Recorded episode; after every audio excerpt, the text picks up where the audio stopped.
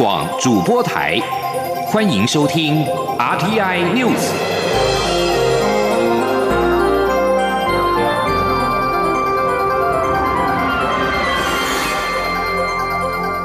听众朋友您好，欢迎收听这节央广主播台提供给您的 RTI News，我是张顺祥。南华早报报道，一名亲近中国解放军的消息人士说。中国二十六号上午朝南海发射两枚飞弹，其中一枚是东风二十一 D 航母杀手反潜飞弹。对此，美国释出明确的警告。此前，中国曾在二十五号表示，一架美国 U-2 高空侦察机当天擅自闯入到解放军北部战区实弹演习的禁飞区，中国要求美国立刻停止挑衅。根据南华早报，解放军二十六号上午朝南海发射两枚飞弹，其中一枚东风二十六 B 飞弹是从青海发射，东风二十一 D 飞弹则是从浙江发射。消息人士说，两枚飞弹都是朝海南省跟西沙群岛之间的海域发射。海南海事局二十一号曾经宣布，二十四到二十九号将在海南岛东南部海域进行军事训练活动。两枚飞弹都落入到演习的禁航区。消息人士表示，中方这一次发射飞弹，目的是在强化中国拒绝其他势力进入南海的能力。消息人士也说。美国军机跟战舰越来越频繁的进入南海，中国这是在回应美方行动带来的潜在风险。中国不希望邻近国家误解北京的目的。而香港军事评论员宋忠平则说，中国发射飞弹显然是在向美国释出讯号。他表示，美国持续在台湾跟南海议题上面测试中国的底线，促使中国展现自己的军事力量，以让华府知道，即使是美国的航舰都不能够在中国近岸展现全部实力。对此，中国的国防部并没有立即回复置评。美国在台协会 AIT 二十六号举办台美五 G 共同宣言论坛活动，民进党中执会也针对五 G 产业发展趋势跟策略进行了专案报告。兼任党主席的蔡英文总统在会中才是指出，台美携手保障五 G 的安全性跟数位经济发展，是政府的主要目标。未来政府也会持续透过产官学合作，加速五 G 智慧基础建设发展，同时透过五 G 国家队的力量打进国际杯。记者刘玉秋的报道。美国在台协会 AIT 二十六号举办台美古区共同宣言论坛活动，宣示台美将携手捍卫新兴网络安全未来的决心。而民进党中执会二十六号也邀请新境界文教基金会数位科技与创新组召集人陈振然，以虎居产业发展趋势与策略为题进行专案报告。民进党发言人严若芳会后转述兼任党主席的蔡英文总统听取报告后的才是指出，适逢台美虎居共同。宣宣言登场，加强台美彼此在古居人工智慧和数位贸易等关键科技领域的合作，携手保障台湾古居的安全性与数位经济发展，是政府主要的目标。政府也会积极让台湾古居产业与国际连结。严若芳转述说：“未来我们也会持续透过产官学合作，加速五 G 智慧基础建设发展，同时透过五 G 国家队的力量。”打进国际杯，让台湾五 G 连接以后的世界，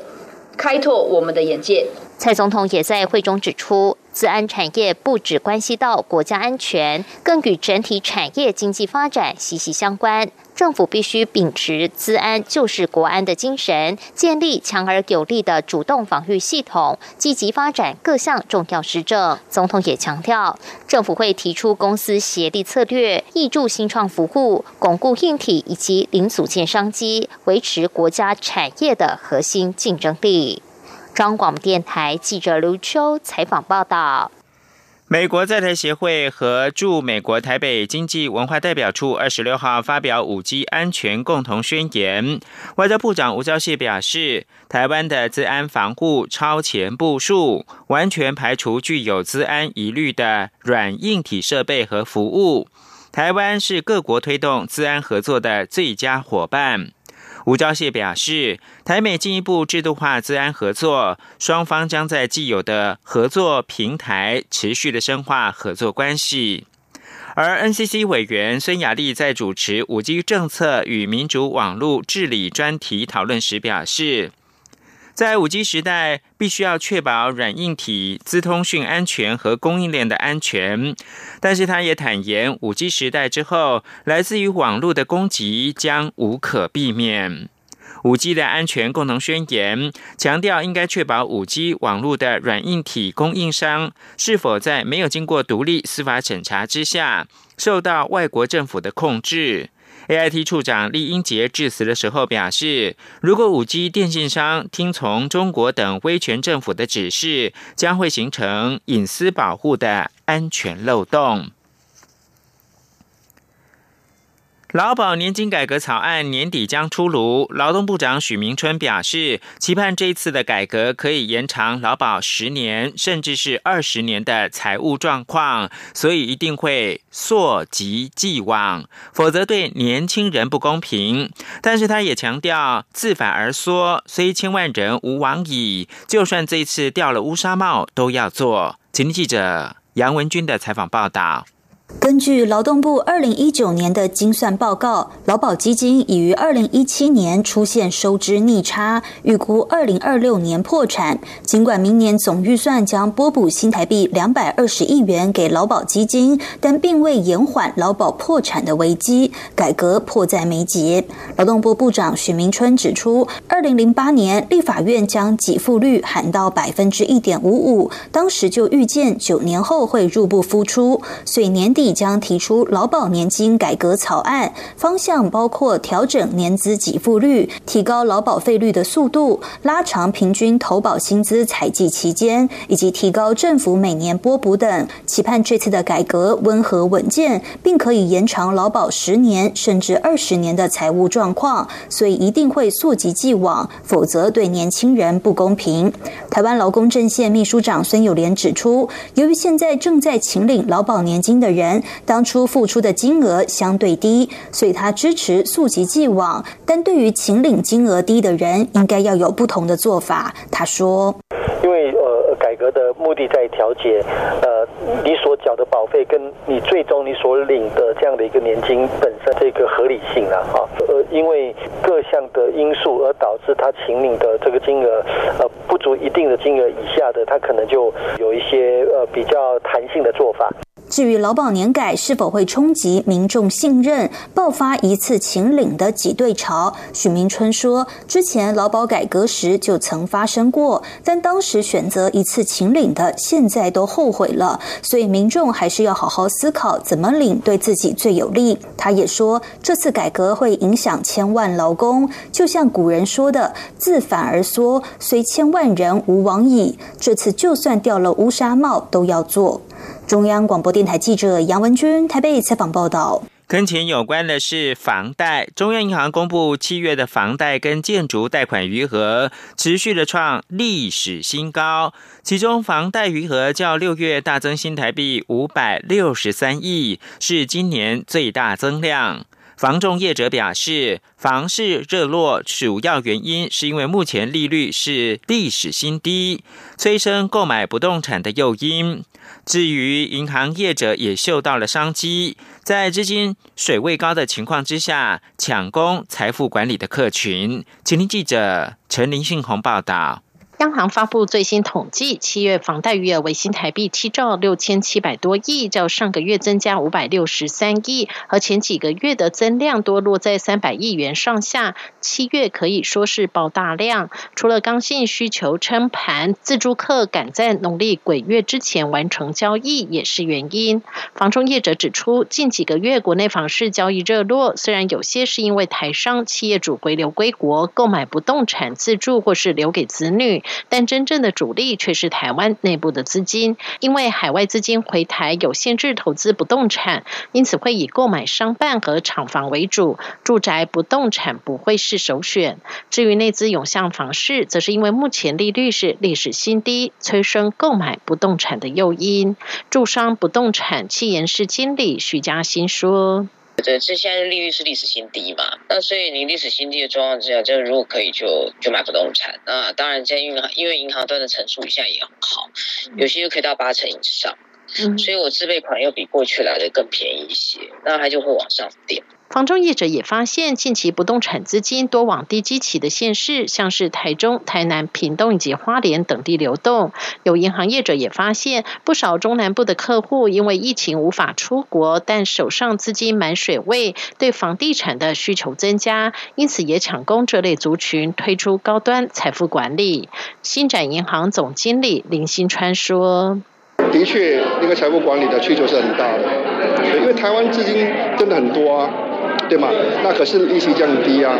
对吗？所以现在大家更加觉得说，把那个钱放在定存没有什么意义了嘛，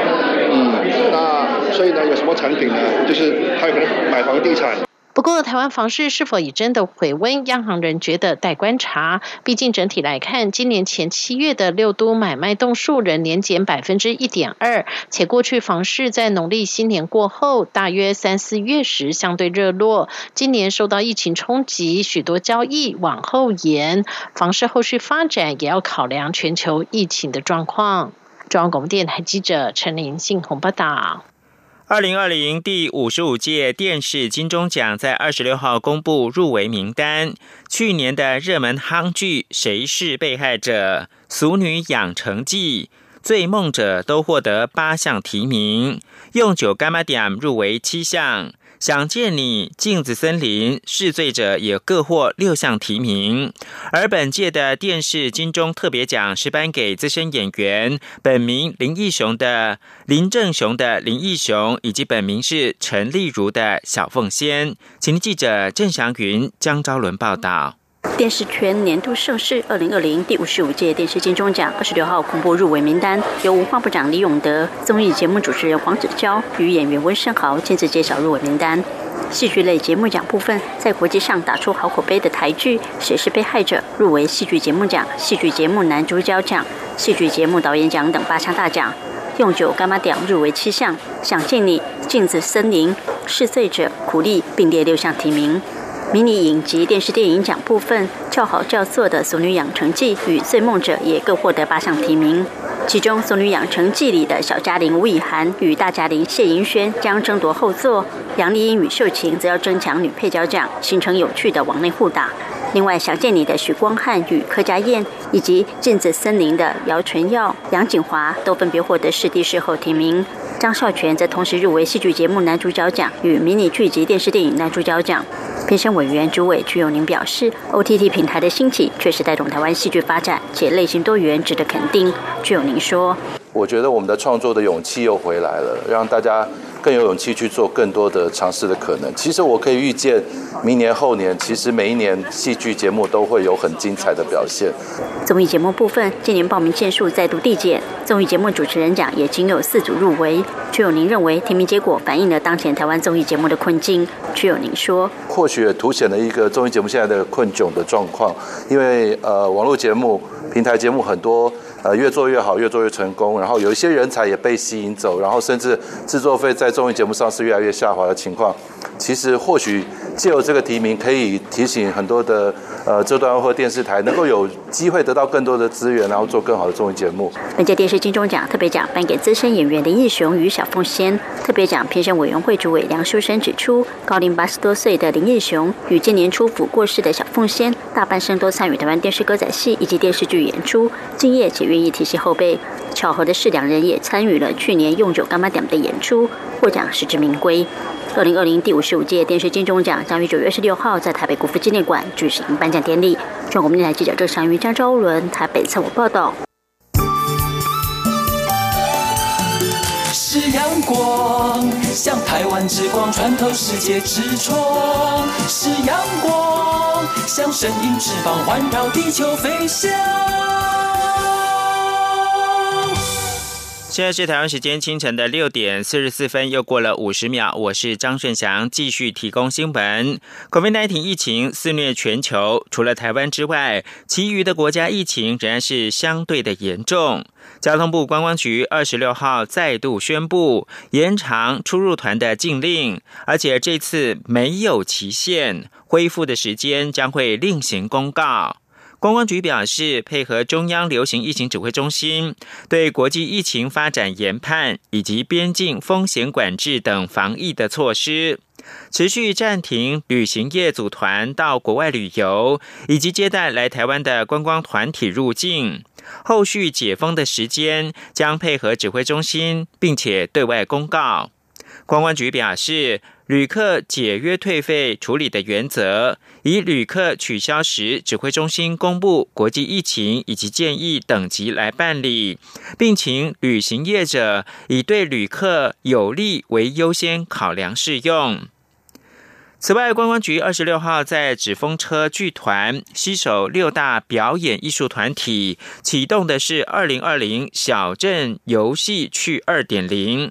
预计九月五号开始到十二月二十号，在全台湾十六个经典小镇举办十六场演出。号召民众旅游加看戏，就是爱台湾。而交通部长林佳龙也出席了启动仪式，并且强调这项活动可以创造表演团体、小镇以及游客三赢局面。央广记者吴丽君的采访报道。观光局去年推出小镇漫游年，并邀请台湾知名表演团体与小镇演出后，深获好评，也刮起一股小镇旅游的风潮。今年观光局搭配脊梁山脉旅游年，再度选出三十个经典山城小镇，同时进一步邀请纸风车剧团、唐美云歌仔戏团、九天民俗技艺团、打狗乱歌团。台湾特技团以及即将成真火舞团等，于九月五号起，在全台十六个小镇盛大演出，希望吸引更多游客感受台湾小镇的魅力。交通部长林佳龙二十六号出席二零二零小镇游戏区二点零启动记者会时，号召民众旅游加看戏，就是爱台湾，希望透过观光旅游，让台湾从俗称武汉肺炎的 COVID-19 疫情中复苏，并且创造三赢。他说：“这个活动可以创造三赢，对表演艺术团体，他有工作，可以有收入，带来大家的欢乐。那对于很多我们在推广的经典小镇，可以行销出去。还有对于一些游客，他可以看到好的节目。所以可以说，对于小镇游客。”表演艺术团体啊，创造三赢。我们也希望透过这样子来环岛认识台湾。为了鼓励民众环台旅游，观光局还特别规划了环岛去看戏、集章送好礼活动。大家只要到演出现场观赏节目，并以行动装置扫描活动 QR code，收集北中南东两区及四区的电子戳章，就有机会获得知名品牌行李箱及多项精美好礼。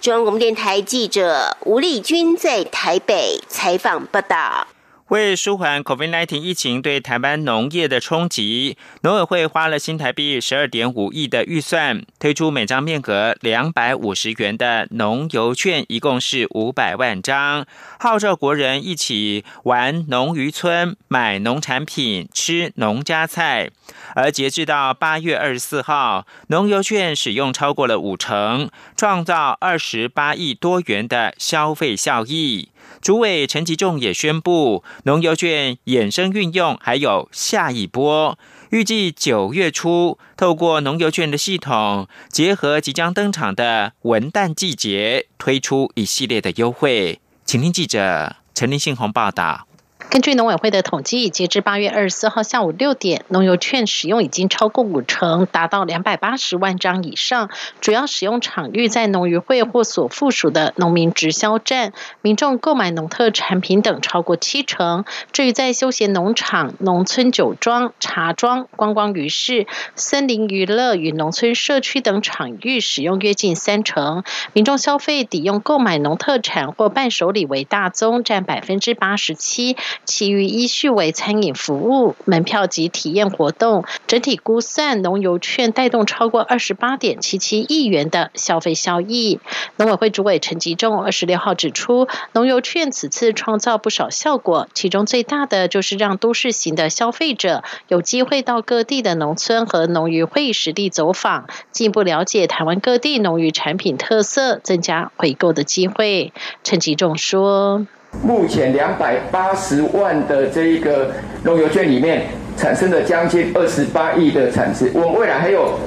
两百二十万张，所以在此呼吁所有的消费者，你有农油券的，一定要在九月十七号以前把它全部使用完。这跟我们原先预估的要创造四倍，也就是五十亿的这个产值，我想已经非常的接近。农游券所创造出的效益让农委会相当满意，农委会也正透过农游券的系统，预计结合即将登场的文旦季节，九月初推出一系列的优惠。陈吉仲说：“农游券不会是只有第一波，绝对会有第二波。第二波的应用呢，会优先用在。”文旦现在文旦正在开始陆续的采收。那文旦如果用的成功，那我们后续就会用到我们许多的重要的像水产品或者是其他的农畜产品。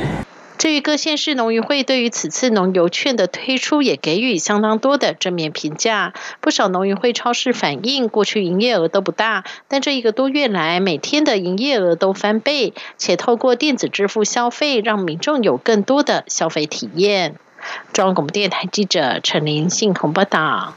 政府打算针对制造业排碳大户开征碳费。全国工业总会二十六号呼吁，务必和产业做详细沟通之后，才定定法规。政府应该寄出配套，协助企业降低排碳量。如提供租税诱因来做技术的创新跟更新老旧设备，还要给予业者缓冲期跟辅导期。另外一方面，这件事情应等到疫情结束之后再来实施，否则是双重打击。工商协进会则说，台湾现行已经有货物税、印花税等，如果要再加征碳税的话，那么应该重新检讨税制。央广记者谢嘉欣采访报道。环保署预计年底要推出温室气体减量及管理法修法草案，严拟将针对制造业的排碳大户开征碳费，并排除运输业及驻商。做法可能会效法新加坡模式，目前仍在听取产业意见。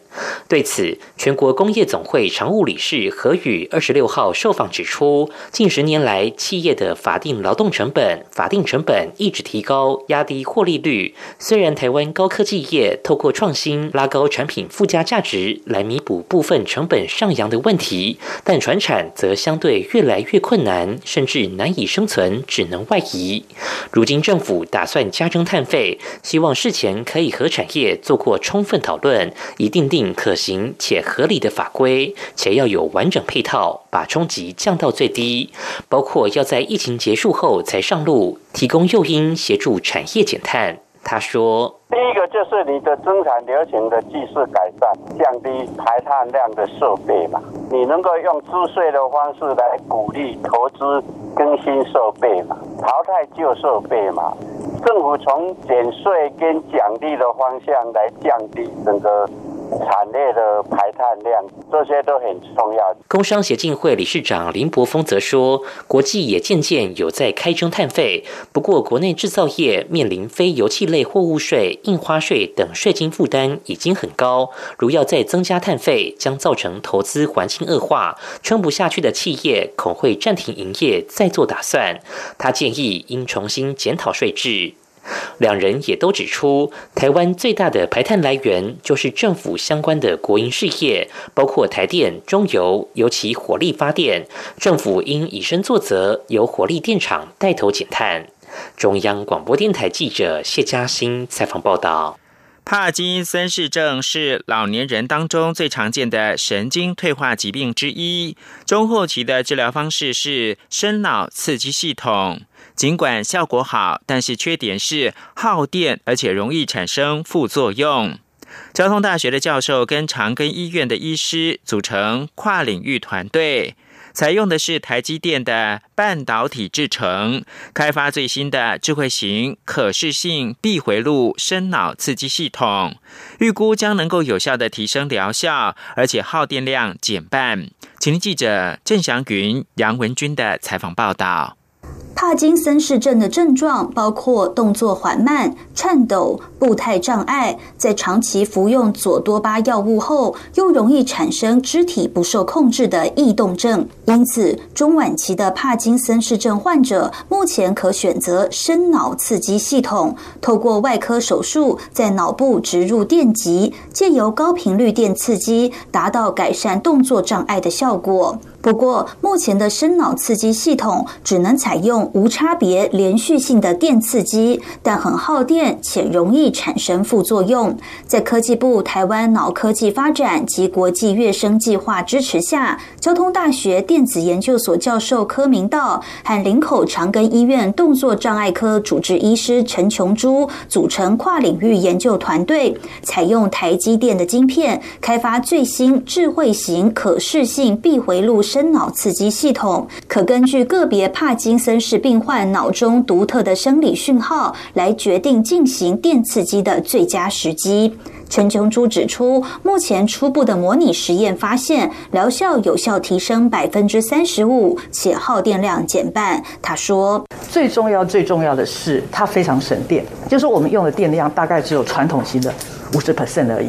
也就是说，我们用不到一半的电量，但是可以提升它治疗效果大概三到四成，而且它的呃副作用大幅减少。在费用方面，目前传统整套的深脑刺激系统费用约新台币一百万元，尽管健保给付九成，民众负担较低，但对健保却是沉重的负担。柯明道认为，若改采用台积电半导体晶片，相信未来费用能有效降低。他说：“好，那我们耗电度刚才陈医生讲，耗电度又更只有二分之一，那意思说呢，我们两倍的的使用时间要乘以二分之一耗电，我们的使用时间会比一般的还更更长四倍。那在这样的功耗跟这样的优异的功能之下，你认为我们还要卖一百万吗？”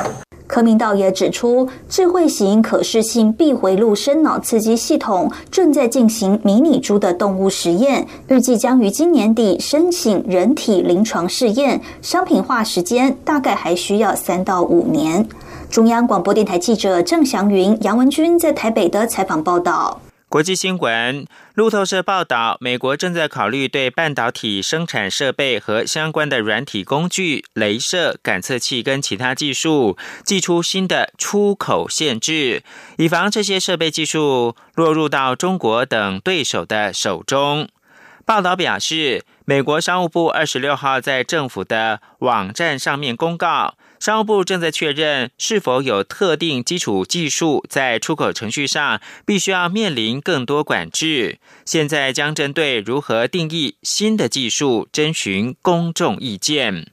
美国总统川普的政府已经以国安为理由，特别针对中国电信设备巨擘华为等中国企业，寄出了技术出口的限制。川普政府表示，新兴技术可能被敌人军方利用。例如中国、俄罗斯或者是委内瑞拉。商务部表示，联邦公报预计明天刊出相关的消息，之后有六十天的时间征询公众意见，预料将会吸引有意保护自身技术优势的产业关注。最后看到是行政院的数位政务委员唐凤二十五号接受印度电视台的专访，介绍台湾利用科技成功控制 COVID-19 疫情，以及对抗中国散布的假消息，并表示可向印度学习最近对外国软体进行的安全评估措施。以上新闻由张顺祥编辑播报。